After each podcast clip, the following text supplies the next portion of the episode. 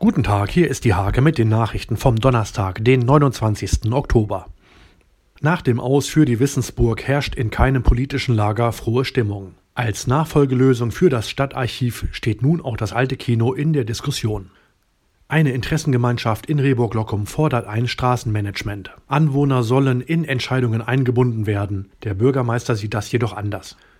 Das Warmser Unternehmen EPS hat sich zum international agierenden Dienstleister gemausert. Frank Moos und seine rund 20 Mitarbeiter betreuen Kunden in aller Welt. Der Handballverband Niedersachsen zieht die Reißleine. Der Spielbetrieb wird Corona-bedingt vorläufig ausgesetzt. Betroffen sind die Ober-, Verbands- und Landesligen. Pausiert werden soll bis zum 31. Dezember.